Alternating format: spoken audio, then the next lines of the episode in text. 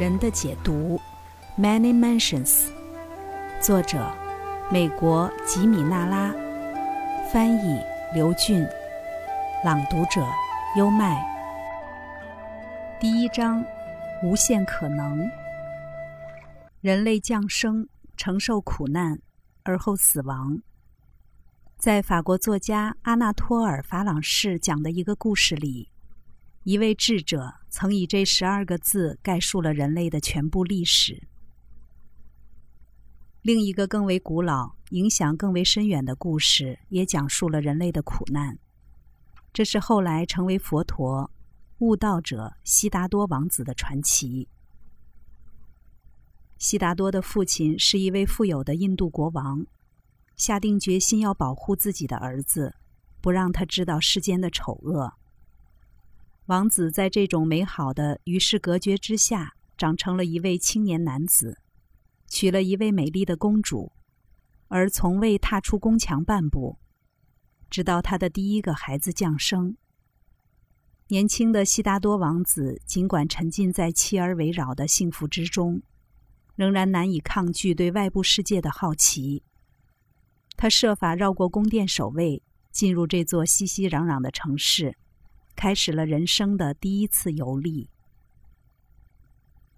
在这次决定命运的旅程中，在街上见到的三个景象深深的震撼了他：一位老人、一位病人和一个死人。善感的年轻王子十分震惊，询问自己的仆从：“这可怕的不幸所谓何来？”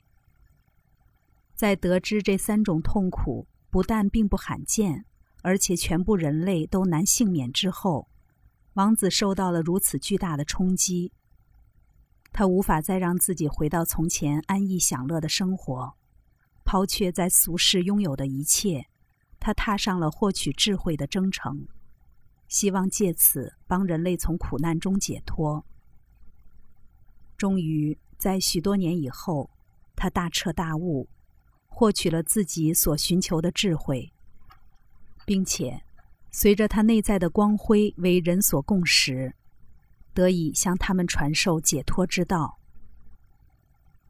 并不是我们所有人都能像佛陀一样，斩断情爱、权力、财富、安逸生活和家庭的温暖纽带，去追寻如此虚无缥缈的所谓意义。但我们大家都有可能。并且最终无可避免的开始关心同一个问题：人类为何要受苦？要怎么做才能脱离苦海？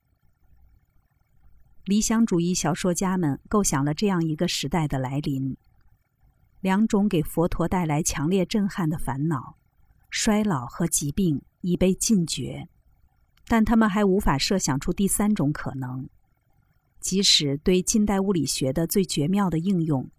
也无法杜绝被人类视为终极敌人的死亡。同时，在一个更健全的世界组织及其资源有能力，并且愿意为全体人类带来安全、健康、和平、美好和青春之前，我们始终面对着千百种不安、危险和上万种破坏幸福和内在平静的威胁。火灾与洪水。瘟疫与地震，疾病与困厄，战争与灭顶之灾，这些属于外在威胁；而人的内在精神世界中也充斥着各种弱点和不足：自私、愚蠢、妒忌、恶毒和贪婪。他们是同时为自己和身边的人带来痛苦的根源。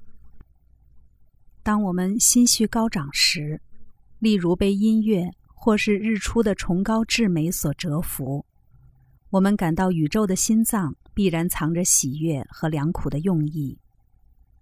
而再次转身面对生活的无情现实，以及它的残酷和碾碎希望的挫折时，只要我们还有哪怕一点知觉、温情和哲思，就不得不提出那些终极问题。平心而论。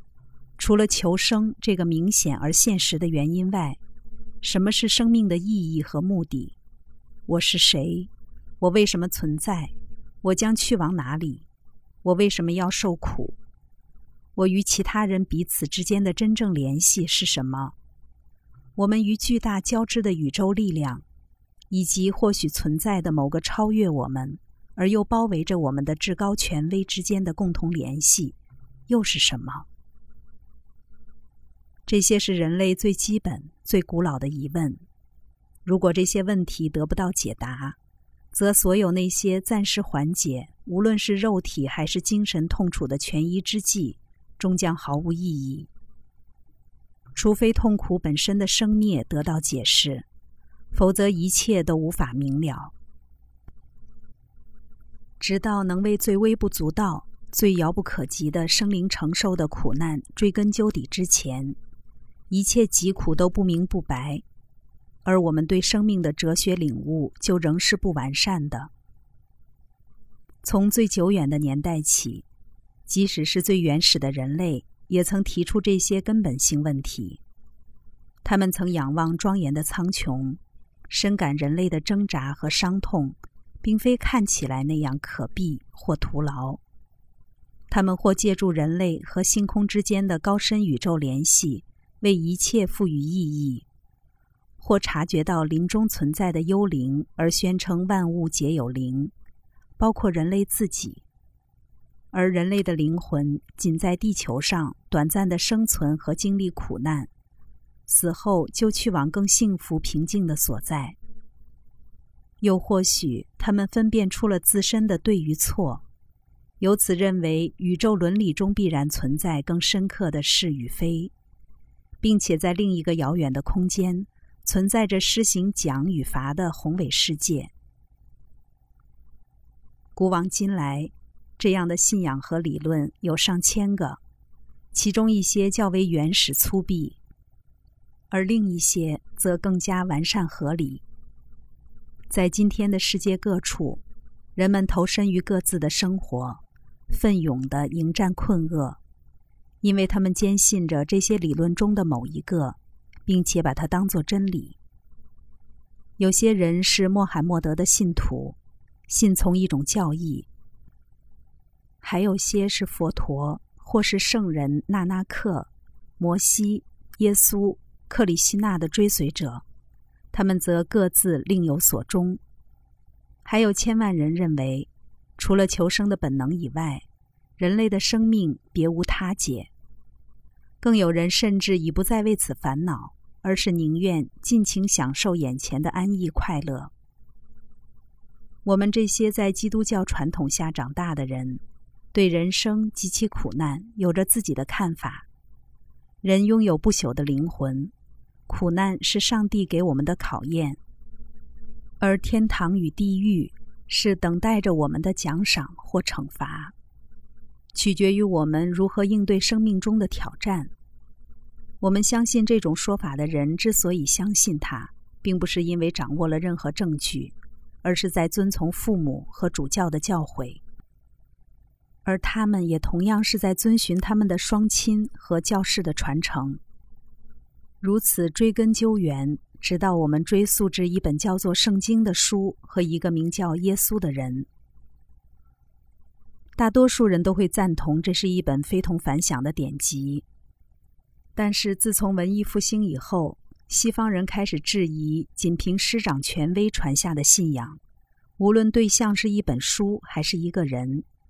我们对凡是铁面无情的科学实验证实不了的信仰，都越来越怀疑。托勒密曾说太阳围着地球转，而他的言论被教会所接受和宣扬。哥白尼使用自己发明的仪器证明事实正相反，是地球在围绕太阳转。亚里士多德写下了重量不同的两个物体落下时，较重的物体会先着地，而他的心理学和科学观点被教会全盘采纳。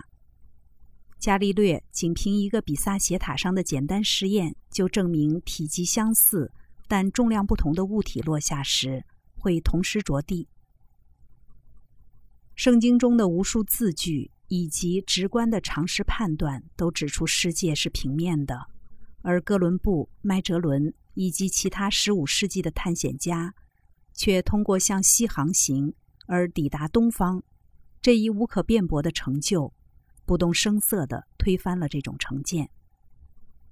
通过以上的例子以及其他上百的实证，人们逐渐发现，古老的权威未必正确。由此诞生了科学的态度，而现代人头脑中的怀疑论也随之产生。一个又一个的新发现打乱了人们曾经深信的井井有条的世界图景。神灵，从未有人亲眼见过；灵魂，没人成功探测到。无论是潜伏在原生质里的，还是如笛卡尔推断的那样驻扎于大脑中的松果体上。不朽，有哪位死者曾回来向我们描述过他？天堂，我们的望远镜里找不到关于他的证据。上帝，只不过是一个不着边际的设想，一种需要父亲替身的心理需求的映射。宇宙是一架庞大的机器，而人类是些小型机器，由偶然排列的原子和自然进化的过程造就。痛苦是人类在挣扎求生时逃脱不了的命运，除此之外别无意义，也没有什么目的。死亡是化学元素的分解，除此以外，死后一切都将不复存在。在遵从伟人的权威，或是伟大的著作，或者伟大导师的同时，我们自己拥有的五种感官的决断权被取代了。而现代科学固然以显微镜、望远镜、X 射线和雷达扩大了我们的感知范围，以逻辑推理、数学和具有可重复特性的实验技术，系统化了我们通过五感接收到的信息。但是，基本上科学和推理的验证，也就是我们五种感官的验证，作为科学基础的知识结构。始终依赖着人类的眼、耳、鼻、舌和触觉。近几十年里，随着我们掌握的知识，或者说自认为掌握的知识日益成熟，我们对之产生的怀疑却也在不断加重。我们利用自己无所畏惧、引以为傲的感知功能创造的仪器，却反讽地显示给我们。这些感知器官本身存在着缺陷，并不完善，不足以让我们掌握真实全面的世界。仅需列出我们时代所发现现象中的少数几种：无线电波、放射现象、原子能，就无可置疑地说明，我们被看不见的各种信号波和脉动的能量所包围。而即使物质中最微小的颗粒，也蕴藏着量级巨大的、超乎我们想象的威力。刚才带来的是《人的解读》第一章《无限可能》上集。关注主播优麦，并收藏我的播单，带你从另一个角度、不走寻常路的看世界。